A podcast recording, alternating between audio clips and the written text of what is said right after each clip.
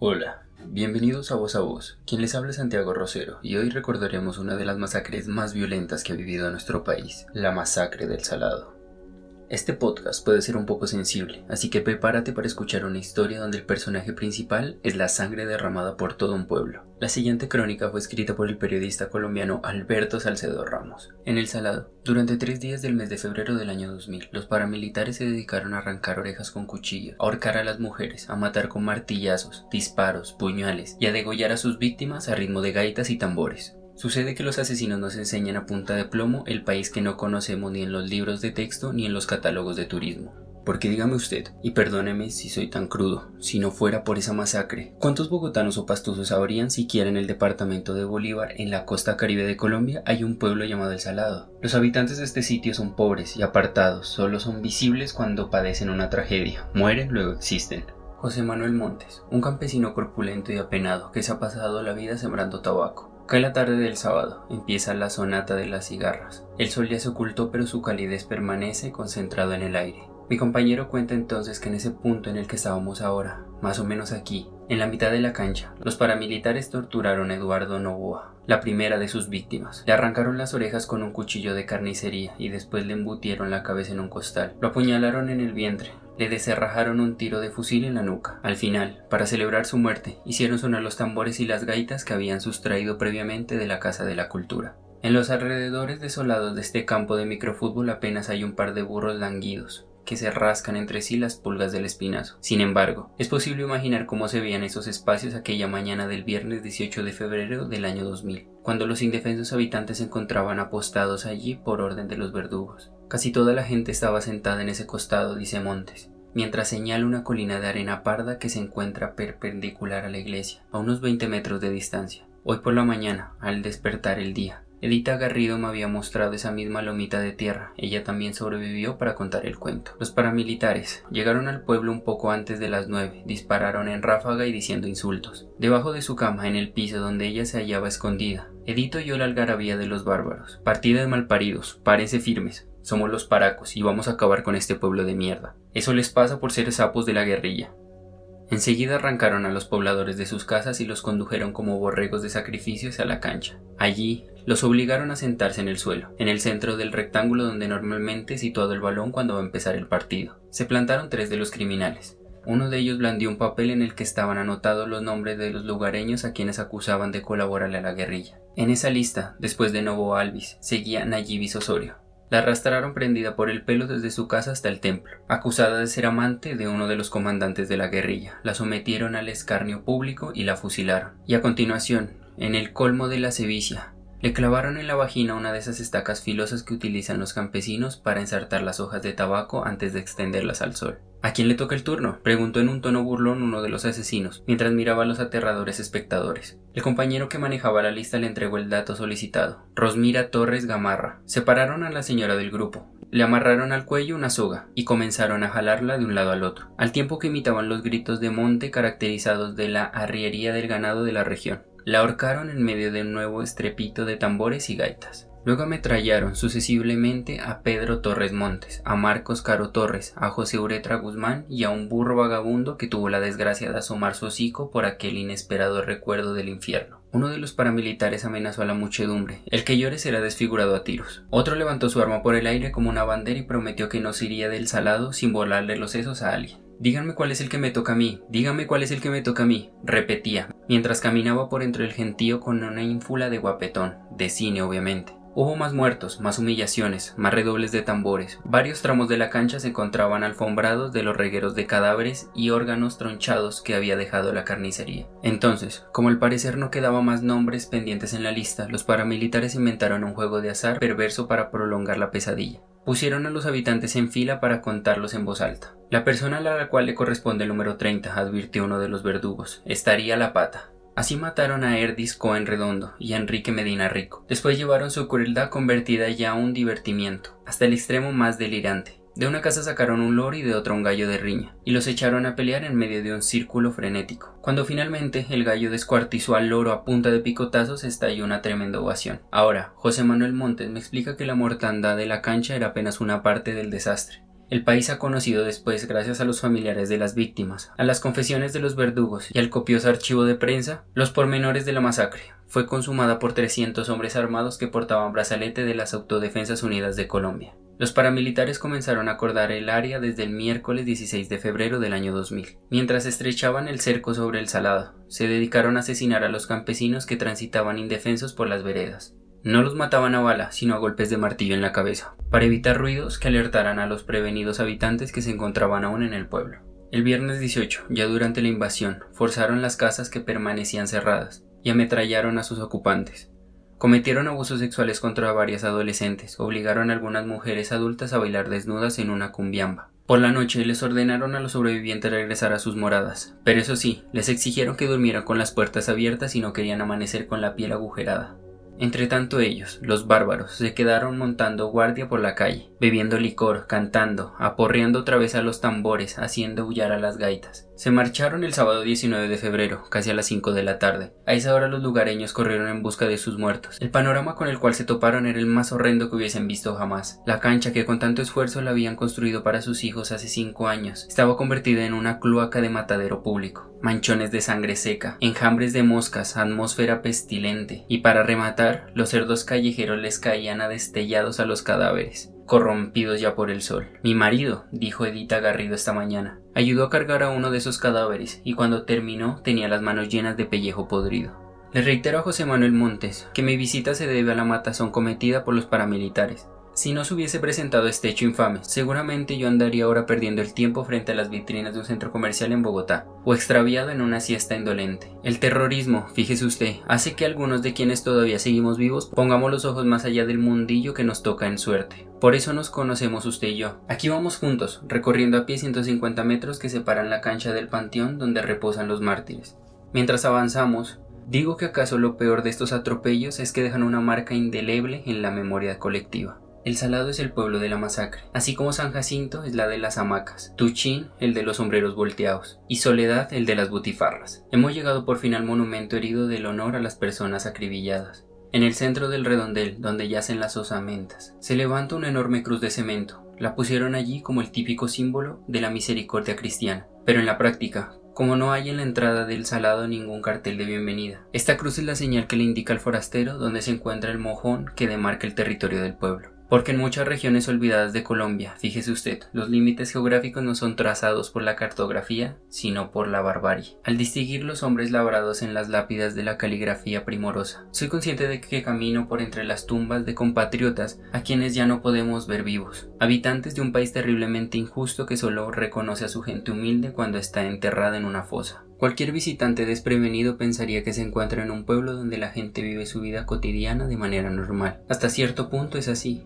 sin embargo, Oswaldo Torres, tanto él como sus paisanos saben que después de la masacre nada ha vuelto a ser como en el pasado. Antes había más de 6.000 habitantes, ahora menos de 900. Los que se negaron a regresar por tristeza o miedo dejaron un vacío que todavía duele. Le digo a Oswaldo Torres que el sobreviviente de una masacre carga su tragedia a cuestas como el camello a la joroba. La lleva consigo a donde quiera que va, lo que se encorva bajo el pesado bulto, en este caso, no el lomo sino el alma. Usted lo sabe mejor que yo. Torres expulsa una bocanada de humo larga y lenta. Luego admite que en efecto hay traumas que perduran. Algunos de ellos atacan a las víctimas a través de los sentidos, un olor que permite evocar la desgracia, una imagen que renueva la humillación. Durante mucho tiempo, los habitantes del Salado esquivaron la música como quienes se apartan de un garrotazo. Como vieron agonizar a sus paisanos entre remalazos de cumbiamba improvisados por los verdugos, ellos sentían quizás que oír música equivalía a disparos otra vez de los fusiles asesinos. Por eso evitaban cualquier actividad que pudiese derivar en fiesta. Nada de reuniones sociales en los patios, nada de carreras de caballos. Pero en cierta ocasión, un psicólogo social que escuchó sus testimonios en una terapia grupal les aconsejó exorcizar el demonio. Resulta injusto que los tambores y las gaitas de los ancestros, símbolos de emancipación y deleite, permanecieran encadenados al terror, así que esa misma noche bailaron un fundango, apoteósico en la cancha de la matanza. Fue como renacer bajo aquel firmamento tachonado de velas prendidas que anunciaba un sol resplandeciente. En este momento, paradójicamente, el sol se está escondiendo. El cielo encapotado amenaza con desgarrarse en un aguacero. Torres recuerda que cuando ocurrió la masacre, en febrero del 2000, todos los habitantes se marcharon del salado. No se quedaron ni los perros, pues también Torres fue una de las 120 personas, 100 hombres y 20 mujeres que encabezaron el retorno a su tierra. En noviembre del año 2000. Cuando llegaron, el salado se hallaba extraviado bajo un bosque de más de dos metros de alto. Uno de los paisanos se encaramó en el tanque elevado del acueducto para precisar dónde quedaba la casa de cada quien. Enseguida se entregaron a la causa de rescatar el pueblo de las garras del caos. Un día, tres días, una semana, enfrascados en una lucha primitiva contra el entorno gravido, como en los tiempos de caverna. Corte un bejuco por aquí, quemé un panal de avispones furiosos por allá, maté una serpiente cascabel por el otro lado. La difusión de bichos era desesperante. Si uno bostezaba, se tragaba un puñal de mosquitos. Para defenderse de la soleada de los insectos, todos, inclusive los que no fumaban, mantenían un tabaco encendido entre los labios. Además fumigaban el suelo con querosene. Armaban fogatas al anochecer. Dormían apretujados en cinco casas contiguas del barrio arriba, pues temían que los bárbaros regresaran. Reunidos serían menos vulnerables. Su consigna era que quien quisiera matarlos tendría que matarlos a todos. Tan grande era el miedo en aquellos primeros días de retorno que algunos dormían con los zapatos puestos, listos para correr de madrugada en caso de que fuera necesario. Al principio subsistieron gracias a la caridad de los pueblos vecinos, Canutal, Canutalito, el Carmen de Bolívar y Guaymaral cuyos moradores le regalaban víveres, frazadas y pesticidas. Cuando terminaron de cegar la maraña, cuando quemaron el último monto de rama seca, se dedicaron a poner en su sitio otra vez los elementos perdidos del universo. El canay del patio, el establo de la burra, el garabato, la celda de las hojas de tabaco, el canto del gallo, la ollita tiznada del café, la visita del compadre. Entonces volvieron los sobresaltos, la guerrilla de las FARC, Fuerzas Armadas Revolucionarias de Colombia. Los acuso de ser colaboradores clandestinos de los paramilitares. Habrése visto ironía más grande si los masacraron precisamente porque se les consideraba compinches de los guerrilleros. Oswald Torres advierte, mientras chupa su eterno cigarrillo, que los problemas de orden público en el Salado se deberían al simple hecho de pertenecer geográficamente a los Montes de María, una región agrícola y ganadera, dispuesta durante años por guerrilleros y paramilitares. En los periodos más críticos de la confrontación, los habitantes vivían atrapados en fuegos cruzados, hicieran lo que hicieran, y siempre parecían sospechosos aunque no movieran un dedo. Ciertamente, algunos paisanos, bajo intimidación o por voluntad propia, le cooperaron a un bando o al otro. Tal circunstancia resultaba inevitable dentro de un conflicto corrompido en el cual los combatientes tomaban un escudo y la población civil. Hugo Montes, un campesino que ni siquiera terminó la educación primaria, me explicó el asunto con un bochazo de sentido común que le heredó a sus antepasados indígenas. Es que donde hay tanta gente nunca falta el que mete la pata. Enseguida encogió los hombros, me miró a los ojos y me retó una pregunta. ¿Y qué podíamos hacer los demás, compa? ¿Qué podíamos hacer?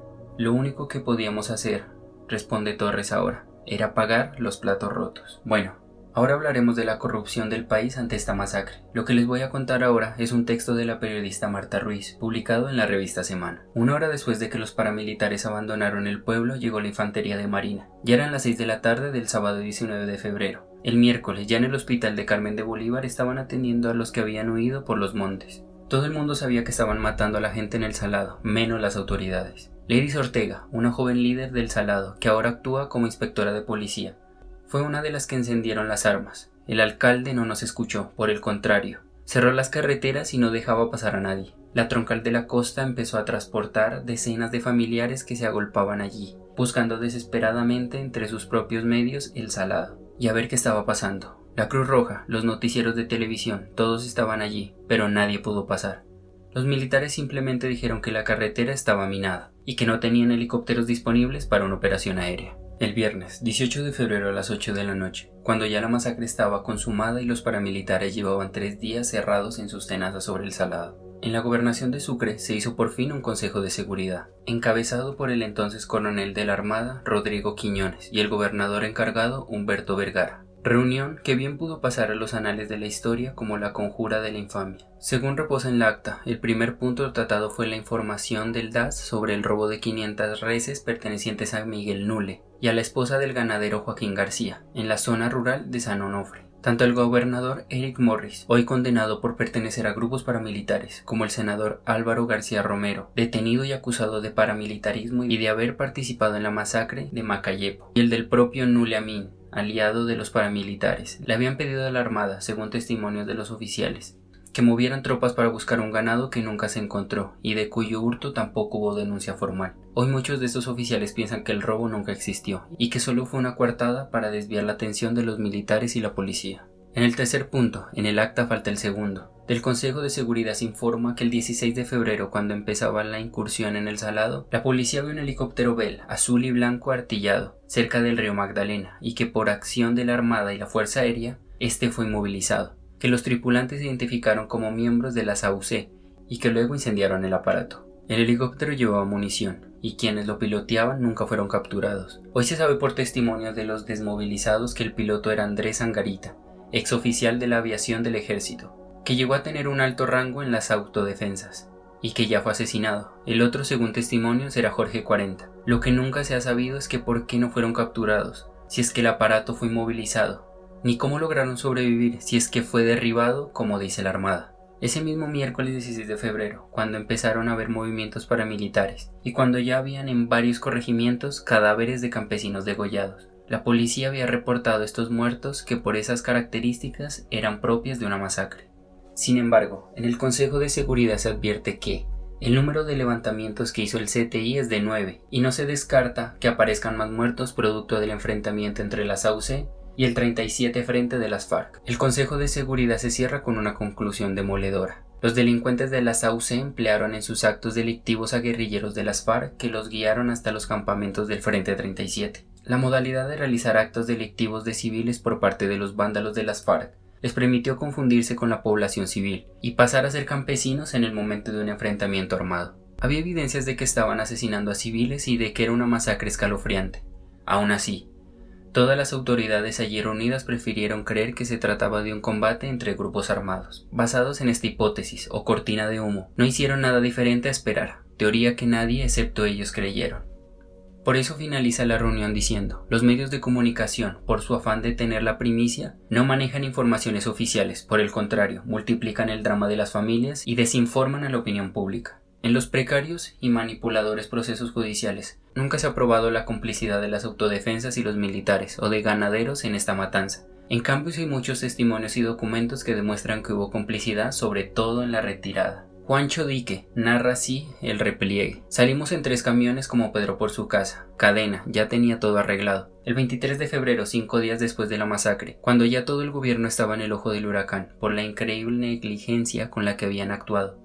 La Armada reportó la captura de 11 paramilitares. Efectivamente, se trataba del grupo que llevaba ganado rumbo al Magdalena y que cabezaba el cuñado de Castaño, H2. Un año después, H2 se fugó de la cárcel modelo por la puerta principal y desde entonces vivía al lado de Castaño, junto a quien fue asesinado en 2004. No sobra decir que la justicia nunca encontró pruebas para vincular con la masacre a nadie que tuviera rango militar o poder político. Solo ahora, cuando las versiones libres de Mancuso, Juancho Dique y El Tigre, y los testimonios aún temerosos de las víctimas, se, empieza a conocer que en esta matanza convergieron intereses económicos y gamonales que veían amenazado su patrimonio por las acciones de las FARC, de narcotraficantes que querían controlar el territorio que unía al sur de Bolívar con el Mar Caribe, y era clave para sus negocios, intereses de autoridades que querían derrotar las FARC mediante la guerra sucia, y de políticos que ya tenían en curso un plan de control total sobre la costa. Todo esto justo hizo posible esta barbarie sin límite. Jairo Castillo, más conocido como Pitirri, el principal testigo de la parapolítica, aseguró en una declaración en la Corte Suprema de Justicia que la gata instó a Mancuso a recuperar su ganado, pero aún no se ha investigado si el exgobernador Eric Morris, el senador Álvaro García y el ganadero Miguel Nuleamín intentaron desviar a las organizaciones de seguridad, o si estos, sencillamente por complicidad o incapacidad, permitieron la masacre que castigaba a un pueblo que les era adverso y con el cual tenían una deuda de sangre. El Frente 37 de las FARC se mantuvo en la zona rural del Salado, cuando Martín Cabello murió en combate con la infantería de Marina. El balance final es que el Salado y sus alrededores hubo 66 muertos. Las víctimas saben que más allá del ganado o la disputa de territorio entre la guerrilla y paramilitares, había intereses estratégicos de mucha gente sobre el Salado. A El Salado han retornado cerca de 400 familias que saben que su pueblo jamás volverá a ser como el que fue. Otro tanto de personas se han postulado como víctimas para ser reparadas y seguir de cerca las declaraciones de los paramilitares que cometieron los crímenes más atroces contra ellos, pero las heridas son profundas y difíciles de curar. Hasta aquí el podcast de hoy. Soy Santiago Rosero y muchas gracias por escucharme.